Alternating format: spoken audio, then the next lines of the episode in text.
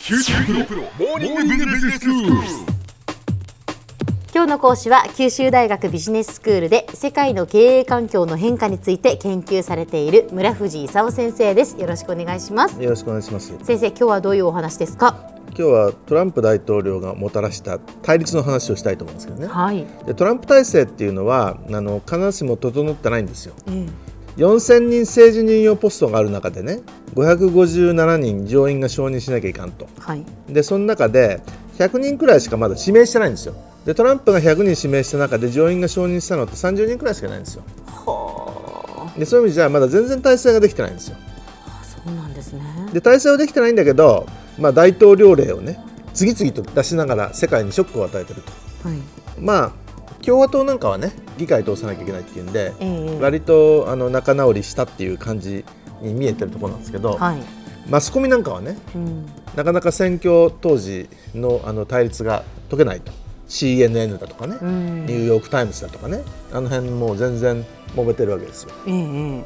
でそんな中でもともと選挙の時に言ってたねいろんなトランプ政策が大統領令となったりいろんなその案が出されてきたと。で一つ目がね法人税はい今まで連邦法人税っていうのが35%だったものを15%にしたいとうん、引き下げるってことですよいうね引き下げ提案、ええ4月に出たんですね。はい連邦が35%なんだけど州とか地方で5%ぐらいありますから35と5で40%だったものを15プラス5で20%にしよううんという提案なんですね。だけどあの大統領が実はあの税金決められるわけじゃないんですよ。あの基本的にお金の話税金だとかね、それからその予算だとか決めるのは議会ですよ。あはははそっか議会が国民を代表してね、うんそういうお金のことを決めるとあのみんなから税金取っていくとかね、それからその政府が何使うとかね、はいそういうことは議会が国民を代表して決めるとうんうんいうパターンなんでね大統領はいろいろ提案するだけでね別に決められるわけじゃないんですよだうんからそういう意味でそのこれから議会がその提案に対して一体何て言うのかと、うんで最初共和党はね輸出関税を免除して輸入関税を20%かける国境税を導入したいとはい今のこと言ってたんですけども輸入型の企業がやめてくれと言って怒っちゃったもんでねとりあえず今回諦めたとうん、先生なんでトランプ大統領はその、法人税をそんな風に引き下げたいんですか。あのもともと共和党っていうのはあの法人税を低くしてねあのちっちゃな政府を作るとちょっとだけ取ってちょっとだけサービスするというのがその共和党で、えあの民主党が大きな政府といっぱい取っていっぱいサービスするというパターンなんですよはい。でそういう意味でそのトランプってもともとあの事業家ですから企業にかかる法人税はちっちゃに越したことないといううん。ふうにもともと思ってるわけですよ。うんということで、まあ、今回あの仕掛けてると。はは。ただあのそうするとね使うのを減らさないであの法人税だけ減らしたら財源足んなくなっちゃうんでねええ。一体どうすんのとその財源をちゃんとあの確保することなしにねあの減税だけするわけにいかんだろうという、あの共和党の人たちも結構いるんでねなかなか通りそうにないという状況ですよね。はい。で次にあのオバマケアどうしようかとええ。これもねあの共和党と民主党の大変な戦いになってね、んオバマケアって5000万人の医療保険に入ってない人を救おうということで2014年に導入されたんですねはい。日本は健康保険全員加入ですから、ええみんな入ってるんですけど、うん。アメリカはそうじゃないんですよはいはい。あの一部の低所得者層と公務員および元公務員軍人および元軍人が政府の健康保険に入ってますはいはい。それから普通の人とかそのお金持ちは民間の健康保険に入ってます、で健康保険に入ってない人たち、まあ、一部の低所得者層の人ですけども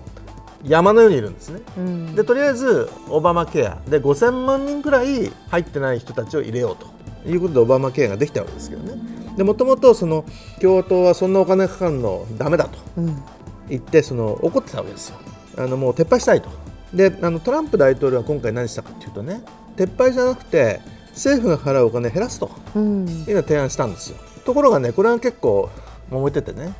共和党は強硬な人たちはもう撤廃しろとうん。いうし民主党はせっかくオバマが導入したのにね医療保険にやっと入れたと思ったのにあのどうしてくれんだとうん。言って、あのえー共和党も民主党も怒ってるとうんいう状況でなかなはかトランプ大統領のオバマケア修正提案が通りそうじゃない状況にあるんですね。うんそれから移民とか難民ええええに対する差別主義の問題はいこれももともと選挙の時にねいろんな人たちが入ってくるからねアメリカの普通の人の給料上がらないんだとうんでグローバル化で発展途上国の給料上がるけどアメリカの労働者の給料上がらないとでいろんな人たち入れないことにしようというようなことであの1月にすぐ大統領令出してるわけです。はいそれで裁判所にねあんまり反対されたもんで大統領令ちょっと修正してねええ3月に大統領令出し直したんですよはい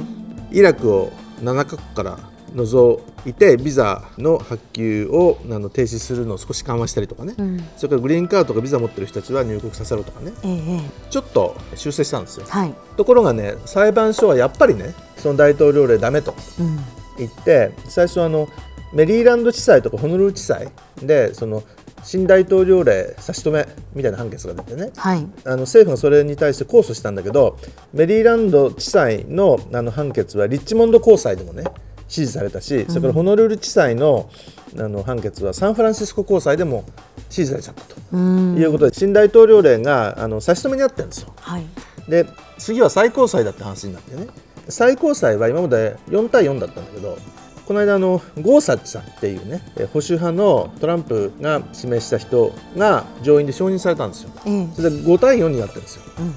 ただそのゴーサッチさんがトランプの言うこと聞くかどうかもねうんこれも本当は分かんない話でね、はいトランプが指名してんだけどでも裁判官ですからそうでちゃすんねと ちゃんと法律的なことを考えてねどういうふうにええ言うか分かんないんでね、はい最高裁が一体何ていうのかということが問題になっているという状況ですね。では先生今日のまとめをお願いしますあのトランプ体制は整ってないんだけれども大統領令は選挙時の公約通りどんどん出てるとで反対派は戦い始めてるとで共和党とか議会とはちょっと協調も始めたんですけどあのマスコミとは激しい戦いが継続していると特に法人税引き下げとかオバマケアの代替案だとか入国制限に対する大統領令だとかねこの辺は反対勢力が結構強いんでなかなか進みそうにないと。で税金は特に議会に権限があって大統領には権限ないんでね簡単に取りそうにないという状況です。今日の講師は九州大学ビジネススクールで世界の経営環境の変化について研究されている村藤勲先生でしたどうもありがとうございましたありがとうございました。